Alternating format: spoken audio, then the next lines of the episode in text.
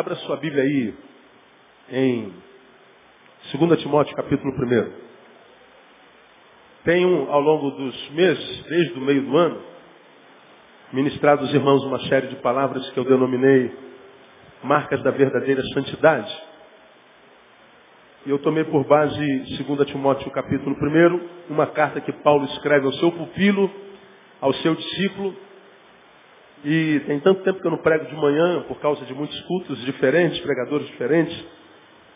E eu disse naquela, naquele início de, de ministração, que eu pregava sobre o perfil de uma vida santa, da verdadeira santidade, porque a gente vê na igreja evangélica tanta loucura, tanta gente doida, irmão, e que com as suas loucuras querem passar a ideia de que são santos Muitas vezes estão santos mais santos que Jesus.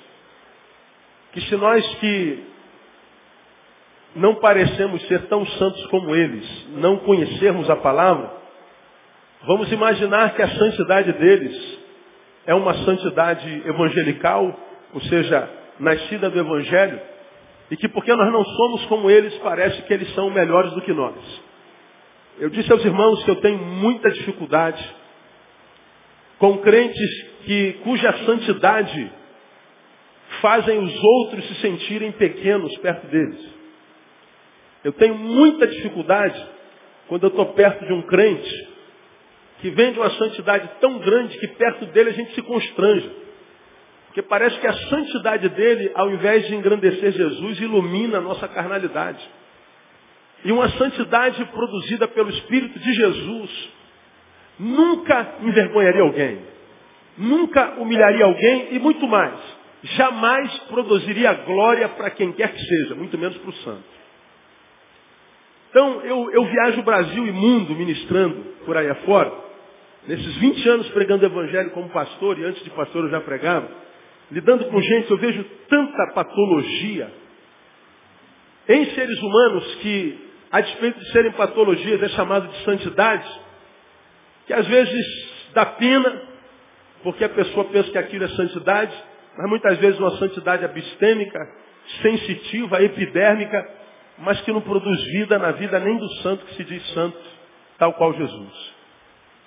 São aqueles que muitas vezes nós chamamos de adoradores extravagantes, a gente chama o povo do reteté, o povo do fogo, e a gente acha que santidade é o que eu aparento ser. Santidade tem a ver com comportamento, tem a ver com indumentária. Santidade tem a ver com estereótipo, com a língua que a gente fala, com o idioma que a gente fala. Santidade tem a ver com comportamento, tem a ver com moralismo, tem a ver com abstinência tão somente. E quando a gente vai ler o Evangelho com, com o cérebro, com sabedoria, a gente percebe que o santo tem bom comportamento, mas nem sempre o bom comportamento revela um santo. A Bíblia diz que pelos frutos os conhecereis. Eu comecei a mostrar aos irmãos alguns frutos da verdadeira santidade à luz de 2 Timóteo capítulo 1. E o primeiro deles é o amor. Está aí em 1 Timóteo capítulo 2, Paulo escreve a, a Timóteo e diz, a Timóteo, amado filho. Paulo era um santo. E quando ele escreve a Timóteo, ele diz, amado. O verdadeiro santo ama ama de verdade. Não há santo que cuja marca primordial seja amor. O camarada espraia amor. Ele, ele, ele vende amor. Ele vende não, ele dá amor. Ele mostra com a vida que vive que ele ama a vida, que ele ama a Deus e ele ama ao que Deus ama. Não basta mudar a roupa, sair da camisa para o terno, do, do cabelo rastafari para o cabelo reco, sair do bom dia para a paz do Senhor, não basta sair da calça jeans para a calça tergal, não basta sair do carro para a bicicleta, não basta sair da camiseta jeans para a gravata, para imaginar que nós nos santificamos.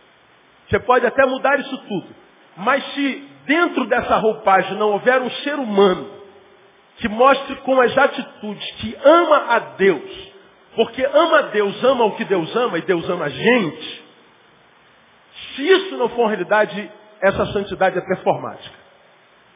Então nós vemos tanta gente que se converteu, parece que desumanizou-se.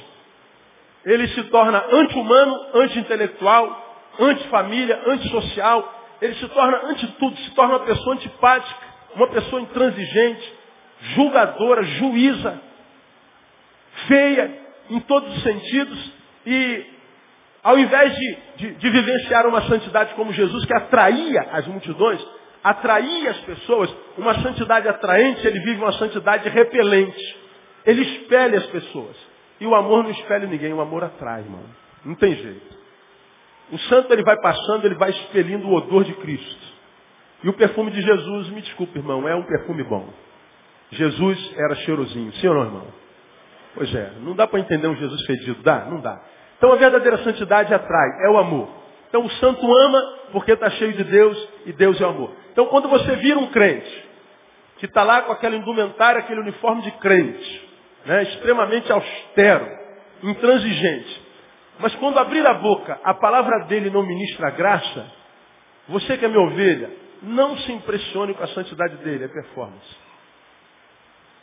Não se impressione com o discurso, com a tonalidade da voz, com a beleza com a qual ora.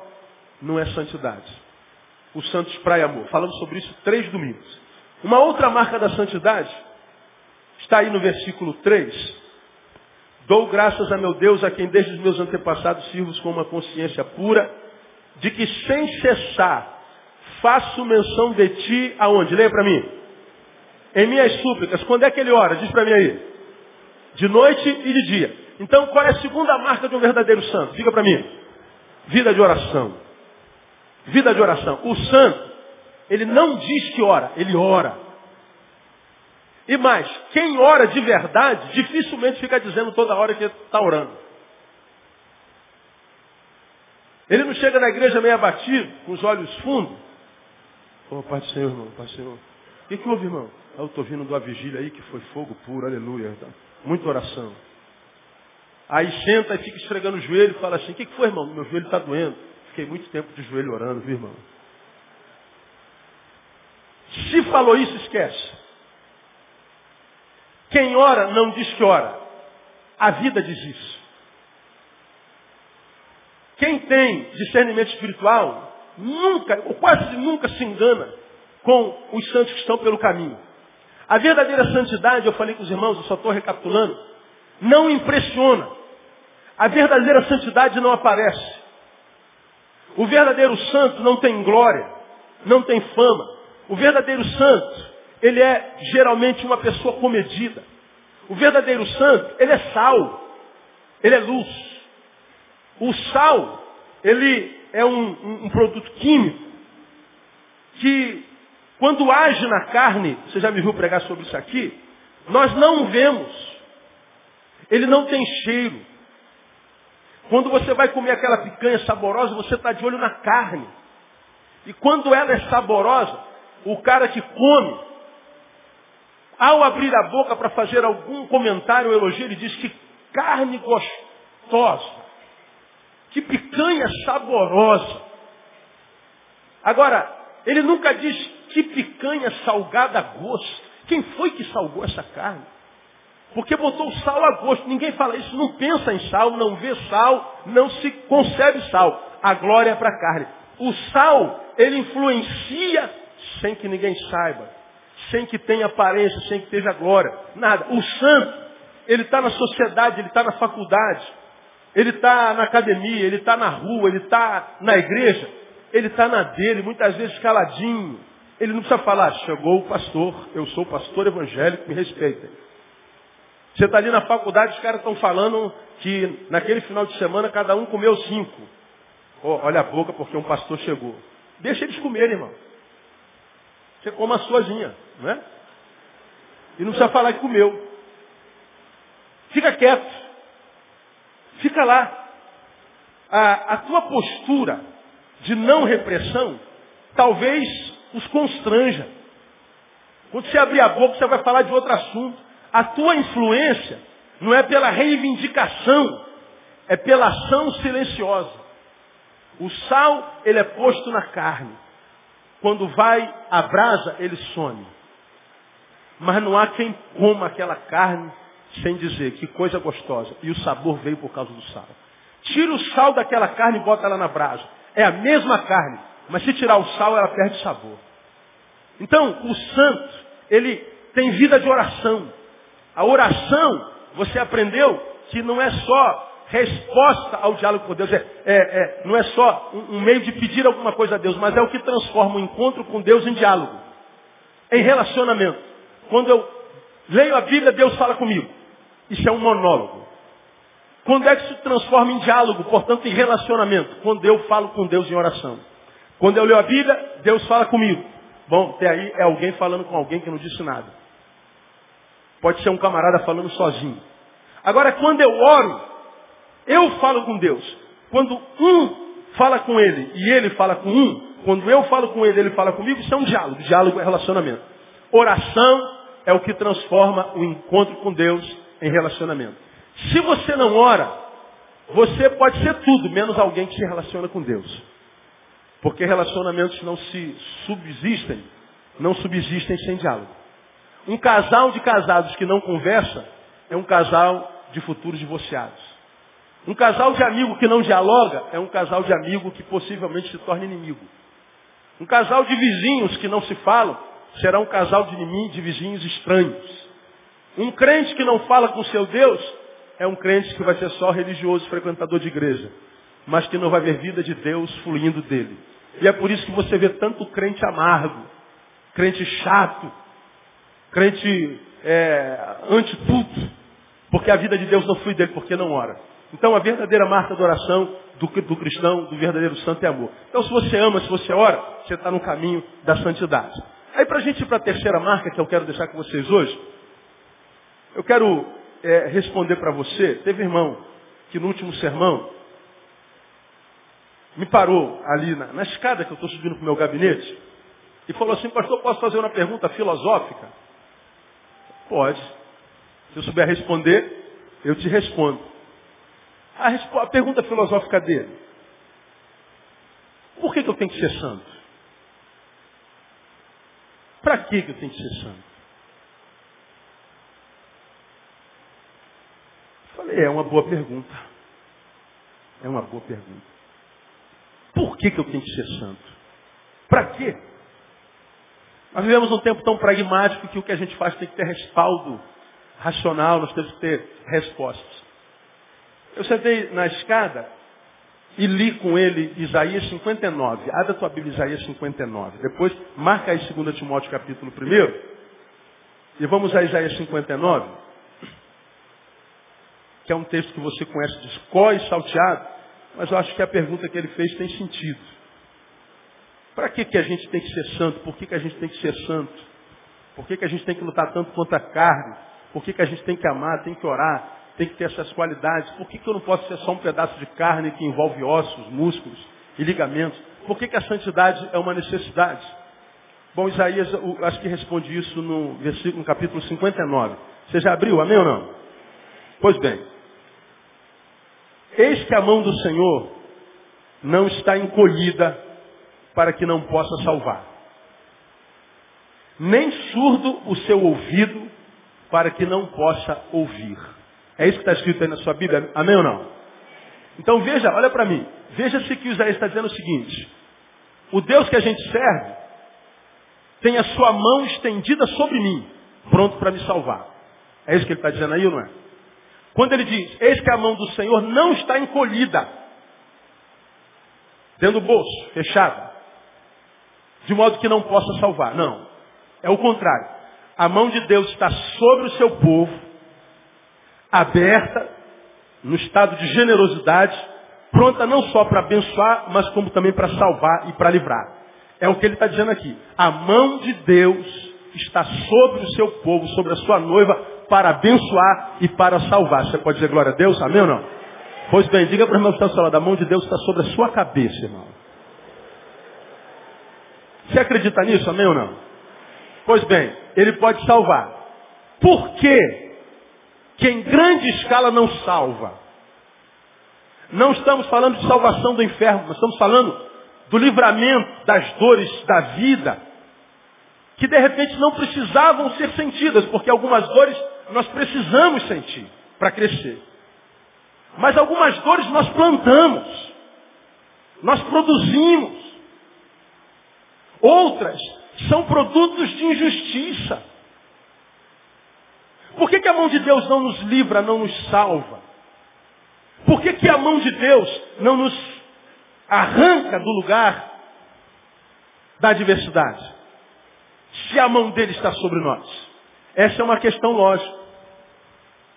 Agora, o mesmo Isaías, que está dizendo que Deus está com a mão sobre nós para salvar e ainda assim não salva, é o mesmo Deus que, a respeito do qual ele diz assim, o ouvido de Deus está bem aberto, bem limpo, pronto para ouvir a súplica de todos os seus filhos. É o que ele está dizendo ali. Porque o que está escrito é o seguinte, nem o seu ouvido surdo para que não possa ouvir. Então ele está dizendo, Deus está com o ouvido bem limpinho, bem aberto. A sua audição é perfeita para ouvir a oração do seu povo. Sim, por que, que ele não ouve então? Por que, que tantos de nós têm tão pouca experiência na oração? Por que tantos de nós têm aquela sensação que orar não vale a pena porque Deus não ouve mesmo? Por que, que a maioria de nós não ora? Porque quando orou, Deus não respondeu. Quando insistiu durante um período em orar, não teve resposta de Deus. É como aquela mensagem que eu ministrei algumas vezes aqui na nossa igreja. O sujeito, ele está desesperado, quer uma resposta. Quer saber por que está passando por isso, quer saber por que, que aquela atrocidade aconteceu, por que, que aquela diversidade se estabeleceu na sua história, naquele momento cronológico. Ele não tem conhecimento de Deus, ele quer respostas. A não resposta dói mais do que o problema em si. Então ele sai como louco buscando resposta. Vocês se lembram que eu preguei sobre isso aqui? E de repente ele entra numa, numa, numa, numa cartomante. E a cartomante pega as cartas, você já viu, vai virando as cartas.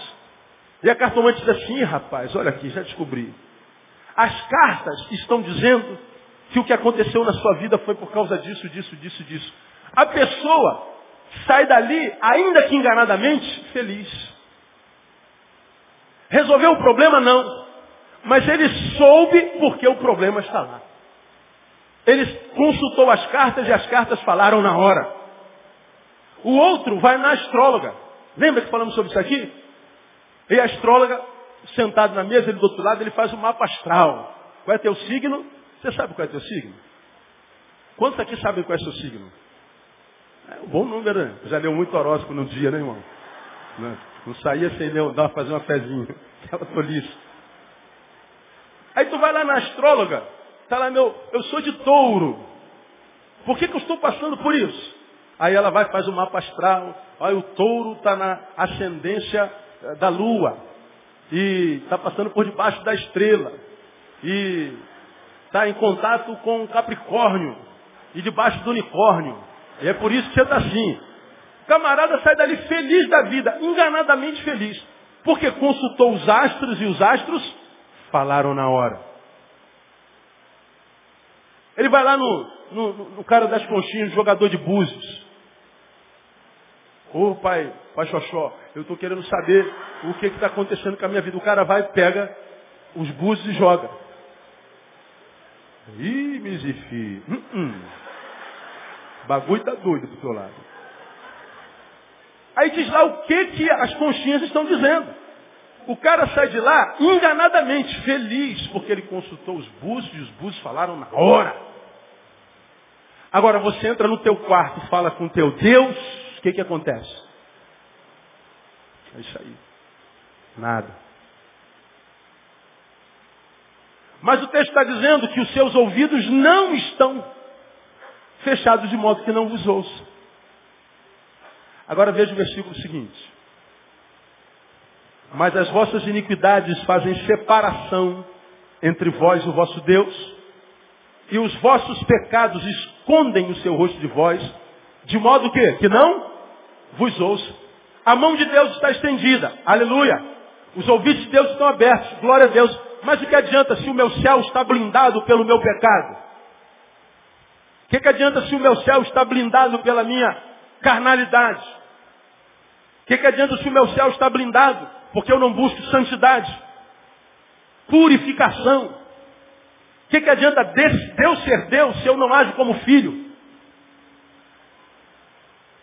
Deus não muda, Ele é imutável. A sua misericórdia dura para sempre, de geração em geração. Ele é o mesmo ontem, hoje e sempre. Só que nós é que não somos. Nós é que mudamos.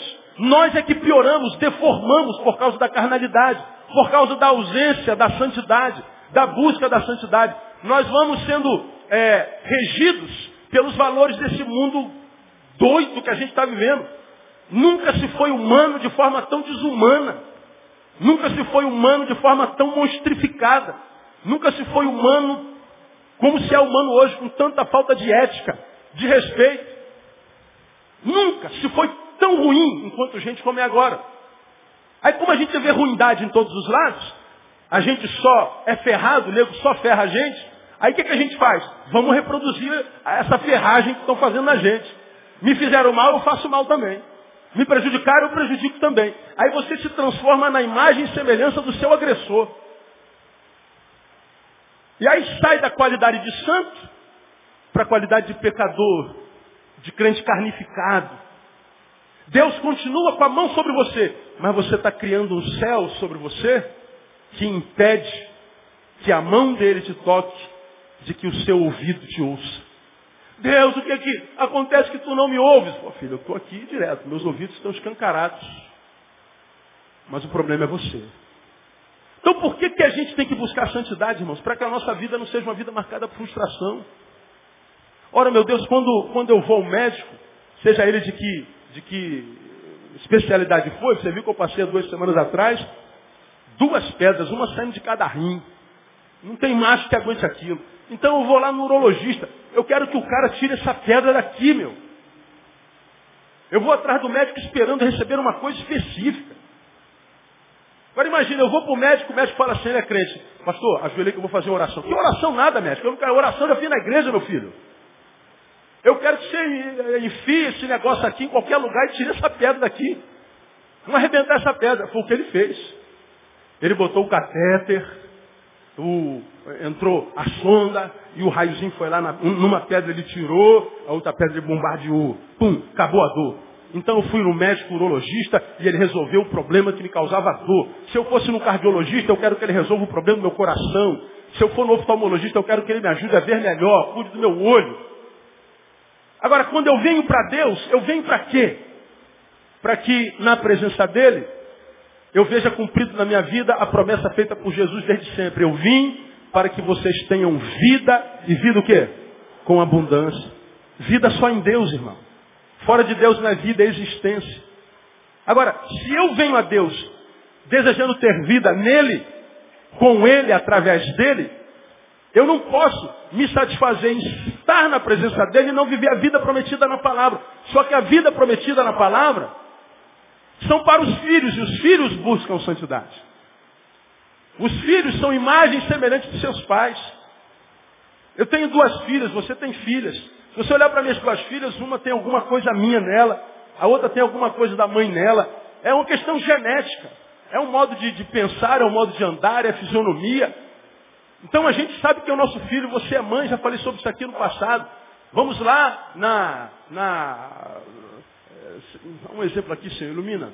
Ah, ah, vamos na festinha da escola dos nossos filhos. Lá, Jardim 3, Jardim 2, Jardim 1, Jardim. Então tá lá 100 crianças se aglomerando para cantar aquela musiquinha que canta pra gente, né? Fase boa aquela. Aí você está do lado de fora do portão do muro, só vê o barulho das crianças, a gente já vai entrar, né, para ver nossos filhos tal. Aí tu entra e vê aquelas 100 crianças. Bom, tem 100 crianças, todas preciosíssimas, lindas, abençoadas e, e maravilhosas. Mas os teus olhos estão fitos aonde? No teu filho. Você não olha para as 100 crianças. Você olha para o teu filho. Está todos eles cantando junto. Mas você está olhando para o teu filho. Você está com um sorriso de orelha a orelha. Mas porque você está vendo o teu filho cantando para você. Te adorando, te bendizendo, te exaltando. Mas e as outras 100 crianças? Ah, muito bonitinho. É meu filho. Agora tem o oposto. Vamos supor que acabou a reuniãozinha, aí a gente está saindo. Tem 100 crianças. Daqui a pouco, uma começa a chorar. Ah! Pode ter 100 crianças. Deixa eu perguntar às mães. Você sabe que é o teu filho que chorou? Sabe ou não sabe? Sabe. Pô, é meu filho. Mas peraí, ô mãe, que isso? Tem 100 crianças lá, pô. Você não está vendo? Como é que você sabe que é seu filho? É meu filho. Pode ir lá que é o filho dela que está chorando. Pô, mas conhece choro? Ah, conhece, irmão. Conhece. Qual é o mistério? Não tem mais que conhece, conhece. Deus é a mesma coisa. Agora, se essa criança que chorou estiver dentro de, um, de, um, de, um, de uma sala blindada, a mãe não vai ouvir o choro. A mãe continua mãe, o filho continua filho e continua chorando, mas está blindado. Fica claro o que eu estou explicando para vocês, sim ou não? Então, santidade é uma necessidade para quem quer viver e viver uma vida que vale a pena ser vivida. Para quem não quer viver uma vida fantasiosa só para invejar os outros. Oh, esse pastor é uma bênção. Oh, aquele irmão é uma bênção. Mas é uma bênção só na boca dos outros. O que, que adianta? O que, que adianta ter glória dos homens, tapinha nas costas, se eu sei que quando os homens virarem as costas, eu sou miserável. Sou infeliz. E que adianta? Então, a santidade, meu irmão, é uma necessidade para quem pretende viver e não só existir. Para quem pretende acordar da cama e dar um glória, estou vivo. E pedir a Deus que essa, esse pulo da cama se repita por muitos e muitos anos. Estava jantando ontem e a gente estava conversando sobre a vida. E chegamos no Natal de novo, né? Aí o colega falou assim, rapaz, eu vou para o meu quadragésimo segundo Natal. É muito raio de Natal. Aí a gente para, bom, a gente pode ver isso com duas formas. Caraca, estou ficando velho, meu Deus do céu. Ô oh, Jesus, tem misericórdia, lá vem a velhice. Ou então ver de outra forma, glória a Deus, cara. Já vivi 42 natais. E nós vivemos no tempo onde há meninos que não celebram nem 15, nem 18. Morrem cedo. Envelhecer é uma bênção. Amém, irmão? Vira e mexe, a gente encontra um ou outro e fala assim, pô, pastor, tá velho, hein, pastor? É, mas eu envelheci. Quem te garante que você vai envelhecer? Não é verdade? Eu envelheci bem. Estou saradão, mané. Estou na benção. É isso. Tem que, tem que ser santo. Santificai-vos. Porque isso é importante. Primeira marca, amor. Segunda marca, oração. A terceira marca está no versículo 4. Volta lá para 2 Timóteo, capítulo 1. Não blinde, não blinde o céu sobre a tua vida. Deixa Deus passar por isso aí, irmão, te abençoar. Eu posso afirmar para você, Deus está muito mais interessado em abençoar você do que você por ser abençoado por Ele. Você quer muito ser abençoado por Deus, amém ou não? Deus quer muito mais abençoar você. Às vezes Ele não pode, né? Existem coisas que Deus não pode, por incrível que pareça, né? Ouvir o pecador é uma delas.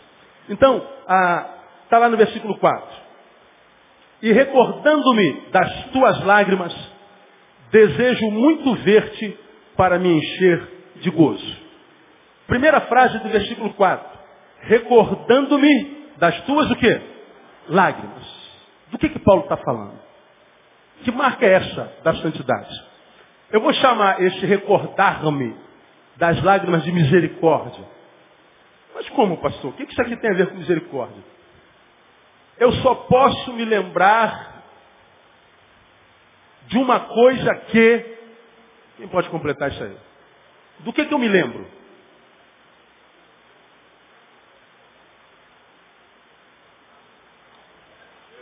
Quem se arrisca? Algo que marcou, sim. Mas se marcou, foi algo que se viveu. Eu só posso me lembrar de algo vivido. Você não pode se lembrar de algo que você não viveu. Se eu lembro, eu vivi. Se eu recordo, é porque eu testemunhei aquilo. Faz parte da minha vida, da minha existência, da minha história. Veja o que, que Paulo está dizendo aqui. Ele está escrevendo a Timóteo e diz, e recordando-me das tuas o quê? Lágrimas. Hoje, o que Paulo tem das lágrimas de Timóteo é recordação. Agora, se ele recorda-se das lágrimas de Timóteo, significa dizer que quando Timóteo estava chorando, vivendo um dia mau, um dia terrível, um dia adverso, quem é que estava lá? Hã? Paulo. Paulo estava com alguém no tempo da dor, no tempo da lágrima. Paulo estava exercitando a misericórdia. Paulo estava exercitando a solidariedade, a bondade. Paulo estava amando. No início, que eu falei que a primeira marca do santo é o amor, ao amado Timóteo, lembra que eu preguei quando falei sobre amor que amor ou amado na igreja evangélica hoje é só um pronome de tratamento. Ou meu amado irmão, ou minha amada irmã, é só um pronome de tratamento. A gente chama todo mundo, o amado, ou amada, aí falei da bombom, bombom chama todo, o amado, ou amada. Virou o shot dela, o amado, ou amada. Amado, amada, para a maioria de nós virou pronome de tratamento. Ô meu amado irmão, às vezes eu te odeio. Ô amado. Aí o amado vai embora, safado, sem vergonha, falou mal de mim lá na padaria, me falaram. Mara que tu morra, desgraçado. Aí ele volta, ô pastor, esqueci, ô amado. Pois não, amado. Pronome de tratamento. Agora, Paulo chamou Timóteo de amado, e nesse versículo ele diz, quando Timóteo chorou, eu estava lá. Quando Timóteo sofreu, eu estava lá. Nos momentos adversos da vida do meu discípulo Timóteo, eu estive presente. Paulo está dizendo, eu usei de misericórdia, recordando-me das tuas lágrimas. Lembrar hoje é lembrança, né? Mas ontem foi realidade. Paulo estava lá no tempo da, da dor. Misericórdia. Ora, eu costumo dizer, os irmãos já me ouviram falar aqui, que o tempo ruim que a gente vive na verdade, traduz-se num tempo bom para a igreja. Quanto pior, melhor. Pode explicar, pastor? Posso. Tu vai falar de Deus para uma pessoa que tem tudo e está muito bem. Recordando um exemplo, pastor, pastor que é missionário lá, lá na Espanha, Elton Rangel, que foi pastor aqui em Moça Bonita foi criado com os diretores da Rede Globo, muito famoso e rico. Elton Rangel era missionário na Espanha, voltou para o Brasil, ficou sete anos no Brasil, depois voltou para a Espanha. Quando ele voltou para a Espanha, para o Brasil, depois de décadas na Espanha, ele se esbarrou com esse diretor da Rede Globo que ele não via desde o tempo da faculdade, 20, 30 anos. Rapaz, você é o Eltinho, você é o fulano de tal, é muito conhecido diretor, se eu falar o nome vocês vão lembrar dele.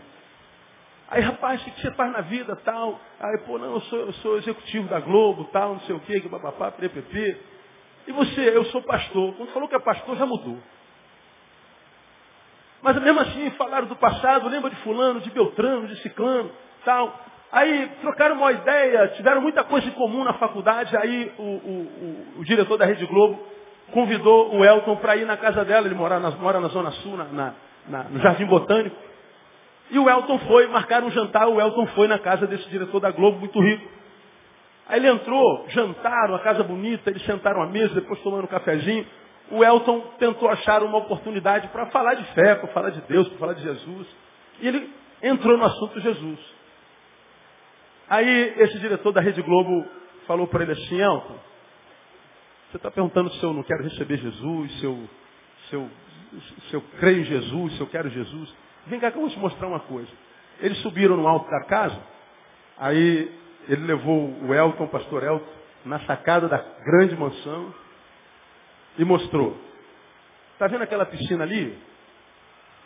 Essa piscina, ela tem onda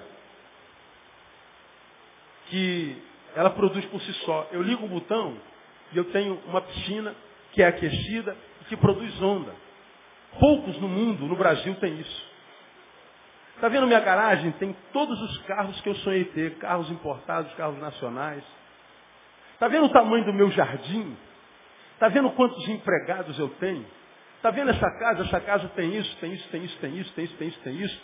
Eu tenho casa não sei aonde, não sei aonde, não sei aonde, não sei aonde, tal, tal, tal, tal, tal, tal. Portanto, Elton, eu não preciso de Jesus para nada. Eu não preciso de Jesus para nada. Quer saber o que eu penso disso? Ele tem razão. Ele não precisa de Jesus para nada. Mas pastor, e, e, a salvação? Pois bem, salvação não é um valor para esse homem. Salvação não é um princípio. Tudo que ele valoriza, ele tem. Se ele tem tudo, ele não precisa de Jesus, porque Jesus não pode lhe dar nada que ele não tem. Como salvação e vida subjetiva não são valores intrínsecos, ele não precisa de Jesus. Agora pega este mesmo homem, suponha que ele tenha perdido tudo, esteja doente, ou não, ele continue com tudo, mas descubra que está com câncer na próstata. E o médico fala assim, olha, não dá mais como operar. Cara, eu trago o médico de onde você quiser. Eu tenho muitos bilhões de reais e eu pago qualquer médico. Dinheiro não resolve o teu problema. Mas como não? Eu posso trazer. Quem é o mais famoso do planeta? É o doutor fulano de tal. Mas nem ele pode operar, já está muito avançado. Mas e aí? Você tem seis meses de vida. Eu duvido que se o pastor Elton for falar de Jesus para ele de novo, Jesus não tem alguma coisa de que ele precisa. Por quê? Por causa da dor. Por causa da adversidade. Por causa do fato de descobrir, como eu tenho pregado aqui repetidas vezes, que o dinheiro compra tudo, menos o essencial. Compra o médico, mas não compra a cura. Compra o conforto, mas não compra a paz. Compra uma cama king size linda e, confortável, mas não compra o sono. Compra brajuladores, mas não compra amigos. Compra tudo menos essencial. E você já me ouviu falar mil vezes que nós vivemos uma geração assim tão pobre, mas tão pobre que tudo que tem é dinheiro. Não tem mais nada. Se tirar o dinheiro, não tem mais nada. Então, é esse estado miserável de ser, para quem é de Deus, não é um estado miserável de ser. É um estado de oportunidade de serviço grande, de exercitar misericórdia. Por exemplo, hoje no início do culto falou-se sobre o passeio das crianças do lixão. Eles comem lixo, irmão. O que você joga fora, aquele restinho de hambúrguer, aquele peixe que sobrou, aquela carne que a criança não quis. Ah, mas a carne é de ontem, mano. Aí já ninguém vai comer. Aí tu joga no lixo, isso vai lá para o teu saquinho, o lixeiro pega, joga no lixão, essa criança vai lá, cata e come. Centenas de crianças. A igreja está lá tentando dar uma vida melhorzinha. A ideia é alugar um galpão, começar um trabalho de educação, gerar profissão, tentar, vamos tentar. Podemos não conseguir, mas que tentar, a gente vai tentar. Então, a gente primeiro tem que ganhar confiança. A gente tem que ganhar o carinho, a gente tem que ganhar a pessoa. A gente tem que ganhar o ser humano. Então, vamos lá para o Jardim Zoológico. Aí, dentro de você está assim, puxa vida, acho que eu vou lá, vou dar uma força. Mas vai chegar no dia de manhã? ah, ah não vou não. Muita gente vai perdeu a oportunidade de exercer misericórdia. Vai ter o Natal dia 18 aqui da, da comunidade carente do nosso bairro. Eu vou lá para ver como é que é. Pô, mas no dia 18 vai dar maior solzão. Ó, aí você já se imagina caminhando no calçadão da barra. Hã? Sentado naquela cadeira, naquela areia maravilhosa, aquele mar planinho. Aí eu vou lá pro morro, trabalhar com favelado. Ó, perdeu a oportunidade de exercer misericórdia. Você está ouvindo do Natal do, da comunidade de rua na Cinelândia. Pô, mas dia 24, pastor, não pode ser qualquer outro dia. É, pode, mas a gente escolheu dia 24. Para que eles percebam quanto nós estamos sacrificando por amor a eles. Todo mundo senta no dia 24. Eles vão sentar no dia 24 também. Misericórdia. Ver a, a, um, um semelhante que está passando por adversidade que talvez a gente não possa resolver, mas a gente pode amenizar a dor. O santo, ele é misericordioso, gente. O santo, ele é marcado pela solidariedade. O santo é, é, é marcado pela misericórdia. E a misericórdia é o primeiro fruto no caminho da santidade, pois é ato de olhar para o outro como Deus olhou para nós. Misericórdia. É gastar tempo com alguém a quem Deus ama. Agora, isso não é uma realidade mormente na igreja evangélica, porque a gente acredita que o nosso Deus é um Deus institucionalizado. E o que, o que Deus quer de nós é o que a gente faz aqui dentro. O que Deus quer de nós é o que a gente faz dentro do tempo. Aí nós fomos adestrados, não aqui necessariamente, mas enquanto evangélicos, que igreja é o lugar para onde a gente vai para servir a Deus. Você já aprendeu isso aqui mil vezes, já aprendeu que não. Bom, você está na igreja de Deus nesse exato momento. São 11 horas e 45 minutos. Daqui a 15 minutos a gente acaba o culto. Então você veio por vontade própria, acordou cedo, dormiu tarde, trabalhou pra caramba, mas meu assim, eu vou para a igreja adorar meu Deus. Alguns de vocês vieram, vou para a igreja servir a Deus. Pois é. Você está na igreja sentado, nesse exato momento na igreja. Que tipo de serviço você está fazendo para Deus? Tem algum tipo de serviço que você esteja fazendo? Nenhum. Não há nada que você esteja fazendo para Deus que, se não tivesse aqui, poderia ser feito em outro lugar. Nesse exato momento, você não está fazendo nada para Deus. Deus está fazendo por você. O que, que, está acontecendo aqui agora? Deus está ministrando a sua santa palavra a você, doutrinando você, ensinando você a ser discípulo, ensinando você o que é ser santo, ensinando você o caminho para se tornar um ser humano que vive uma vida tão humana que faz com que você seja gente como gente tem que ser. Uma vida que vale a pena ser vivida. Então, quem está servindo quem aqui? Você está servindo a Deus ou Deus está te servindo? Diga, Deus está me servindo. Pois é, Deus está passando com a bandeja da graça e dizendo, sirva-se meu filho. Nós estamos almoçando na presença de Deus. E Ele é o garçom. Ele nos está servindo. Agora imagina, Deus está aqui te servindo, te alimentando para quê? Para te engordar. Para que você crie calorias espirituais. Não, filho. Eu estou te servindo, te enchendo de alimentos, mas eu quero que você queime calorias espirituais durante a semana. Eu quero que você gaste essa energia que eu te dei abençoando alguém. Porque se você que me ama, diz o Senhor, quer fazer alguma coisa para mim, lembre, faça por aquele que eu amo. Eu amo gente. E aí quando você fizer qualquer um desses pequeninos, no dia dos juízos você vai me ouvir, cara, você me serviu muito. Mas como, Senhor?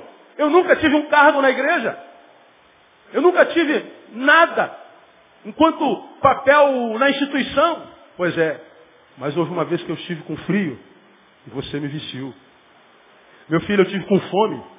E você me deu de comer. Eu estava preso. E você foi me visitar. Todos me abandonaram. Mas você ficou presente. Mas Senhor, quando é que tu tiveste fome? Eu te dei comida. Quando é que tu tiveste sede? Eu te dei água. Quando é que tu estavas com frio? Eu te cobri. É porque quando tu fizestes a qualquer um daqueles meus pequeninos, meu filho, a mim tu fizestes.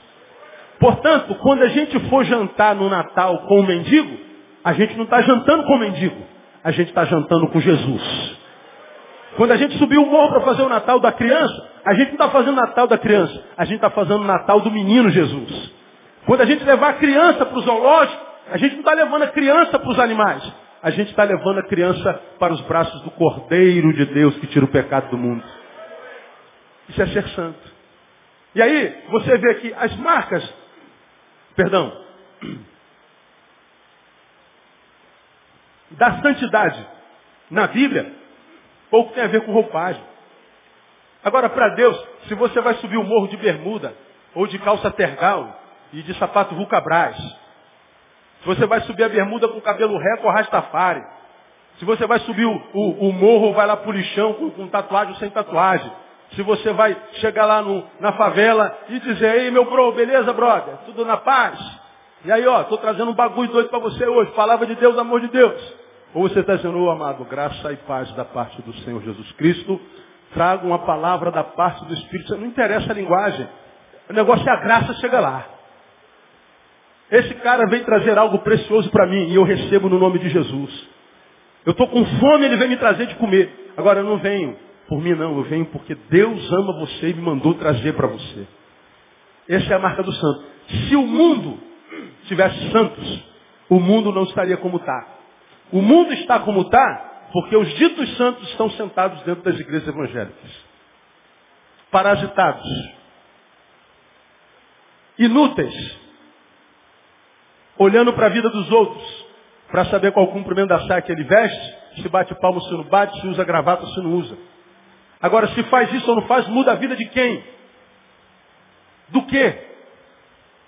Quando nós viemos à igreja, irmão, nós viemos para ser servidos. Não há nada que eu faça para Deus que seja necessidade em Deus. O Deus que a gente serve é um Deus transcendente, sim, que transcende tudo e todas as coisas, mas que cujo desejo, sonho ambição é ser imanente, presente no meio do seu povo.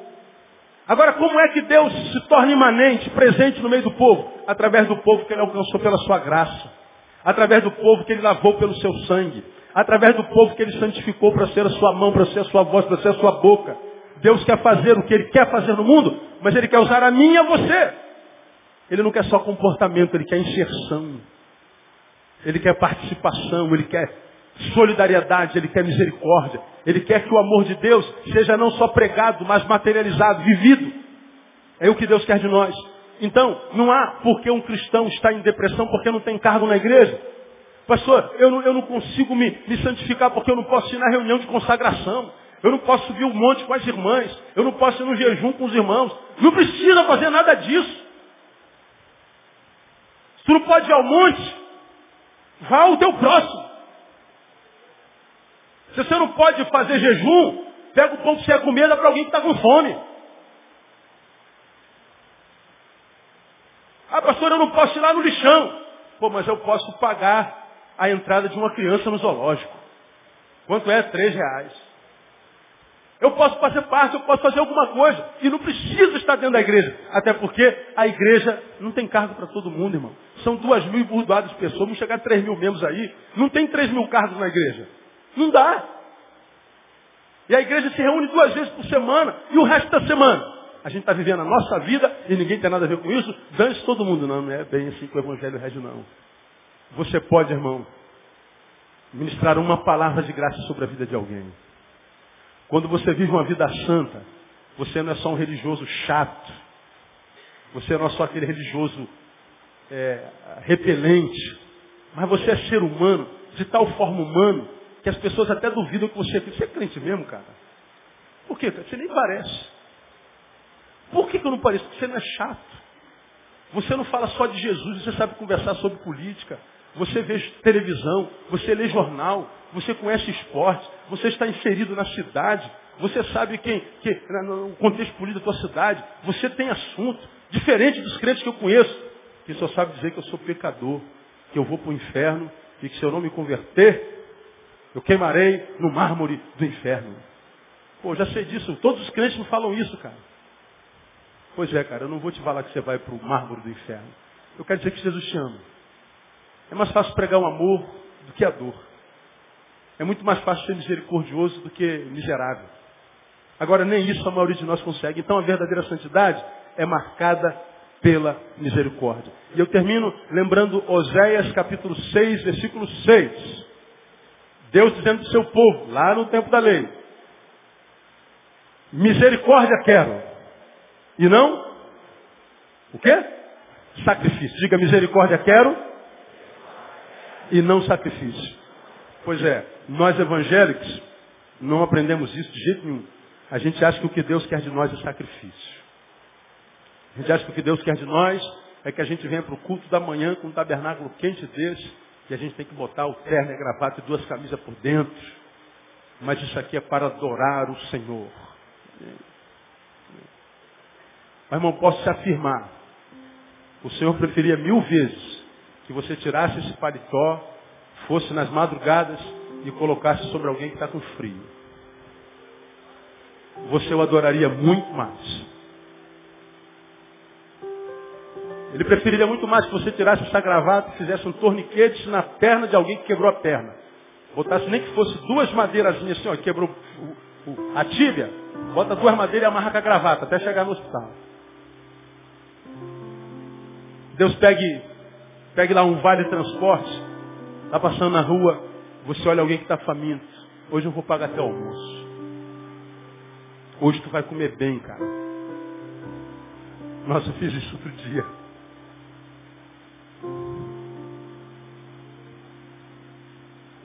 Tem uma, tem uma música secular do daquele cara que o Fagner lançou ele. Carlinho Bala. Carlinho Bala não. Hoje eu acordei com uma vontade danada. Zé Cabaleiro, Carlinho Bala, ó.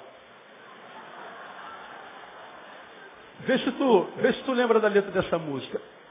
Hoje eu acordei com uma vontade danada de quê? De mandar flores ao delegado. O que mais? Diga aí, mulher.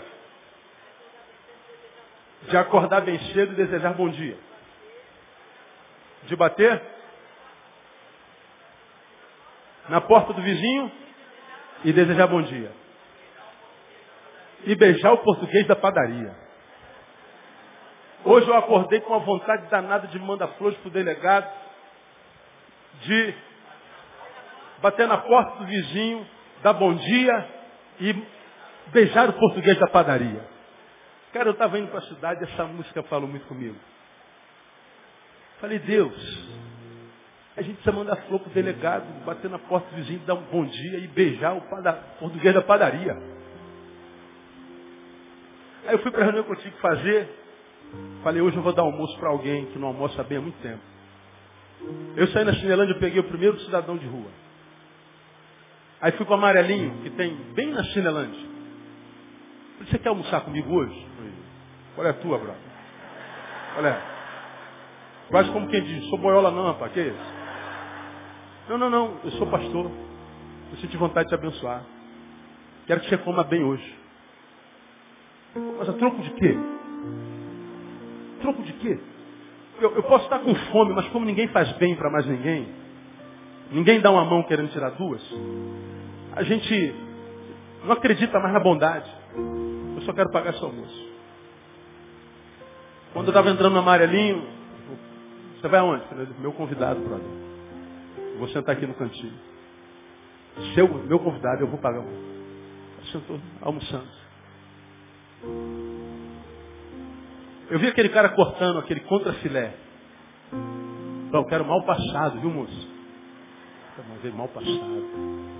Eu vi aquele cara cortando contrafilé. Com garfo e faca, com destreza. Ele é um sano. Eu gozando. Ah, mas o senhor resolveu a vida dele? Não. Mas naquela hora eu resolvi. Para aquela hora eu resolvi a vida dele. E o pior, eu fui muito mais abençoado que ele. Eu resolvi mandar um contrafilé para o mendigo que estava sentado na calçada. É só. Antes de comer, oramos. Deus, esse homem tem mais fome do que fome carnal. Ele tem fome na alma, ele tem fome no espírito. Teu filho Jesus, que é pão, morreu para saciar a fome de toda a alma. Que esta carne que a gente compartilha seja uma semente para que ele te conheça e que saiba que é o amor do Senhor quem faz isso. Eu duvido, irmão, que alguma coisa não foi plantada dentro daquela vida lá por causa de um contrafilé que custou 15 reais, 16. Ah, pastor, o senhor é rico para pagar um almoço de 16 reais. Ou não paga um almoço de 16 reais? Paga um pão com mortadela e um copo de leite. Troco de quê, doutor? Nada, eu só quero te abençoar. Olha, que Deus te abençoe. Toda a sorte de meus espirituais. Jesus ama você. Agora você pode dizer, Jesus ama você. É só isso. Imagine que 40 milhões de evangélicos fizessem isso uma vez por semana. 40. Bom dia, vizinho. Deus abençoe você. Só isso. São as microações que são como gotinhas no oceano. Mas o que é o oceano senão a conjunção de milhões de gotinhas? E se nós, cada um de nós, como gotinhas, fizermos gestos simples de solidariedade, de misericórdia, e uma gotinha fosse se juntando a outra na nação, a gente ia ver que a nação ia tendo os ares modificados. A ambiência espiritual ia ser modificado. Porque o egoísmo vai, vai alimentando as trevas, mas o amor vai alimentando a luz. A gente precisa mudar os ares do nosso país. A gente precisa mudar os ares da nossa casa. Uma casa onde só diz sua cavala, seu cavalo, seu jumento, sou imbecil, vou te matar. Entra nessa casa e vê a energia. Vê a energia dessa casa. Agora entra na casa onde não há um grito. Oi amor, como foi seu dia? Aí filha, como é que tá? Pai, como é que foi? Entra nessa casa. Você vai ver a energia. Você vai ver o céu que está sobre aquela casa. Aí você vai entender porque Deus consegue entrar em umas, em outras não. Por causa do céu que a gente constrói em cima da gente. O céu que a gente tem é construído por nós. O céu que Deus atravessa ou não depende da nossa construção. A construção da santidade perpassa pelo amor, pela oração que transforma o encontro com Deus em relacionamento e pela misericórdia.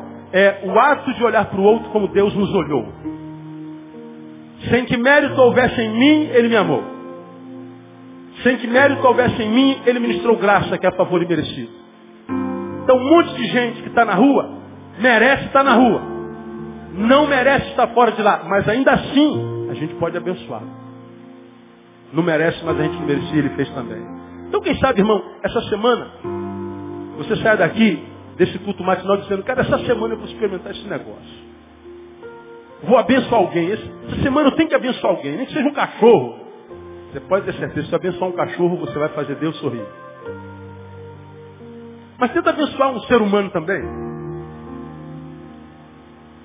E você vai ver como essa, essa, essa carne que você deu, você não deu para ele, deu para Jesus. Olha, filho, eu tive fome. E tu me deste de, de beber. Passam-se os anos, cai um pacote de uma bênção gigantesca na tua cabeça. O que, é isso? É bênção, filho. Rapaz, o que, que eu fiz para merecer isso? Lembra, filho, há seis anos atrás, você pagou um contrafilé para mim? Não precisou não, paguei com mendigo lá, não. Quando fizerdes a qualquer um desses meus pequeninos, a mim fazeis. Então trata de olhar para o teu irmão, para o teu semelhante, como quem olha para Jesus. Talvez a forma de ver os outros mude. Que Deus nos capacite, que Deus nos abençoe, para que a gente saia da teoria para a prática, no nome de Jesus. Deus abençoe você e vamos aplaudir o Senhor por essa palavra. Aleluia. Deus nos ajuda a sermos mais do que ouvintes da palavra, queremos ser executores também. Deus há tanta miséria, tanta carência, tanta gente vazia, tanta gente empobrecida no ser. E nós temos sido tão enriquecidos pelo Senhor aqui. Temos engordado espiritualmente, ó Deus. O que nós queremos pedir, ó Deus, usando essa, essa analogia, nos ajuda a queimar essa caloria espiritual essa semana. Nos ajude a dar uma malhada espiritual, gastando tempo com alguém, abençoando alguém, estendendo a mão, emprestando os ouvidos misericordiosos. Ajude-nos, ó Deus, a ajudar. Ajuda-nos a partir da, da teoria para a prática. Dá-nos oportunidade de sermos canais do Senhor nessa terra. Ajuda-nos, ó Deus, a sermos mais do que esquentadores de bancos, frequentadores de templos. Nós queremos ser sal da terra e luz do mundo. Queremos viver uma vida de utilidade, uma vida de bem-aventurança. E muitas vezes, ó Deus, nós não conseguimos por covardia, por egoísmo, por falta de sabedoria e discernimento, por preguiça. Portanto, que essa palavra, Deus, possa não só nos abençoar, mas nos incomodar nessa manhã. Que essa palavra possa nos formatar, nos formar. E nos dê a oportunidade de matarmos a tua fome essa semana, Deus. De matarmos a tua sede, de te aquecermos, de te visitarmos Dá-nos a chance de te ouvirmos, de te abençoarmos, de sermos uma bênção ao Senhor, servir os teus pequeninos. É o que te pedimos à luz do que ouvimos. E o pedimos por causa do nome de Jesus, que nos amou sem que merecêssemos. É no nome dele que oramos. Amém. E glória a Deus. Vamos paz, Deus abençoe você. Até logo mais às 18 horas. Não saia sem dar um abraço no teu irmão.